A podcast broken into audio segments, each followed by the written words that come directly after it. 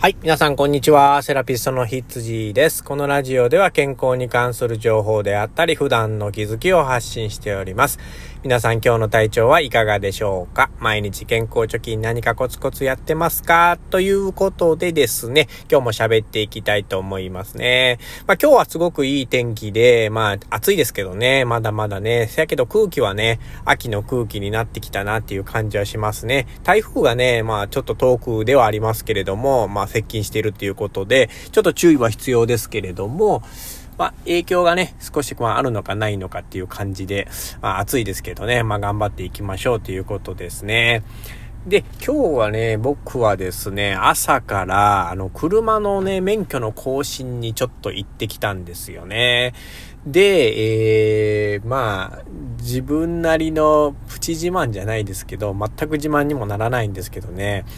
僕はあの、二十歳で免許を初めて取って、今まで40年ぐらいこの、あの、車乗ってるんですけどね。まあ、なんとですね、初めてね、ゴールド免許をいただいたんですよね。まあ、皆さんほとんどゴールドの方だとは思うんですけれども、まあ、僕の中ではですね、まあ、結構嬉しくてですね、今までまあね、惜しかったチャンス何回もあるんですけれども、まあ、その、絶妙のタイミングというかね、まあ、ゴールドになるタイミングで毎回、まあ、一旦停止とかね、まあそういうものでこう捕まってたんですよね。まあ自分結構不注意なが多い人間なので、まあなかなかゴールドになるタイミングがなかったんでね、まあ今回初めていただけたっていうことで、まあね、安全運転できてるっていうことで自分を少しだけね、ちょっと褒めてあげたいっていうふうに思います。まあこれからもね、ゴールド免許続けられるようにちょっと頑張っていきたいと思うんですけどね。はい、じゃあね、本題に行きたいと思います。今日はですね、えー、物をしっかり噛む重要性っていうことで、えー、話していきたいと思うんですね。まあ皆さんどうですかね？ご飯食べるときにしっかり物噛んで食べてますかね？まあどうしてもね、お腹むちゃくちゃ空いてる時なんかだったら、あんまり噛まずに書き込むことって多いじゃないですか。まあ、あれをやってるとね、どうしてもその健康貯金にはならないんですよね。まあ、しっかり物を噛むことで、まあ、いいことっていうのがたくさんありますので、今日はまあ、そういったところをね、まあ、どういったいいことがあるのかっていうのをお伝えできればな、というふうに思います。はい。まずですね、物をしっかり噛むとね、どういったことが起こるのかっていうとですね、これはもう皆さんがよく知ってることなんですけれども、唾液、唾ですね。唾液の分泌がしっかり促されるっていうのが、まず物を噛む一番の特徴ですね。まあ、これがね、すごく重要なんですよね。健康とあの唾液っていうのがね、密接に結びついてるんですよ。で、人間っていうのはですね、1日だいたい1から1.5リッターの唾液を出してますね。で、それだけの唾液をしっかり出そうと思ったらですね、あの、咀嚼ですね。噛むっていう行為がね、むちゃくちゃ大事になってくるんですよね。で、えっと、その、お口のね、顎のところら辺に唾液腺っていう線があるんですけども、噛むことでそこの唾液腺をしっかり刺激して唾液の分泌が促されるので、噛むっていう行為がね、本当に大事だっていうことがこれよくわかると思うんですね。で、そのじゃあ唾液の中に含まれてるあのものってどういったものがあるのかっていうとですね、これは酵素って言われるあの内臓の働きをですね、助けるような物質っていうのが含まれています。あとはですね、あの、発がん性物質を抑えるペルオキシダーゼっていうものが、えー、含まれています。で、大きなもの、特徴としてはこの2つが挙げられますね。じゃあ、あのこの2つを踏まえてですね、この、まあ、どういったいいことがあるのかっていうのをこれからちょっとお話ししていきたいと思います。まず一つ目はですね、あの、さっきの話とあの、重複するんですけれども、まず胃腸の働きを助ける。っていうことが大きな一つの特徴になります。まあ、胃腸だけではないんですけどね、結果的には。うん、まず、でも胃腸が一番ね、あの、わかりやすいかなっていうふうに思います。えー、物を食べた時にね、その食べたものとですね、さっき言った酵素っていうのが混ざり合ってですね、まあ、胃腸の働きをしっかり、あの、助けてくれるっていうことでね、まあ、あの、内臓の働きが活発になりますよっていうことがまず第一つですね。で、二つ目はですね、歯の病気の予防になりますよっていうことなんですよね。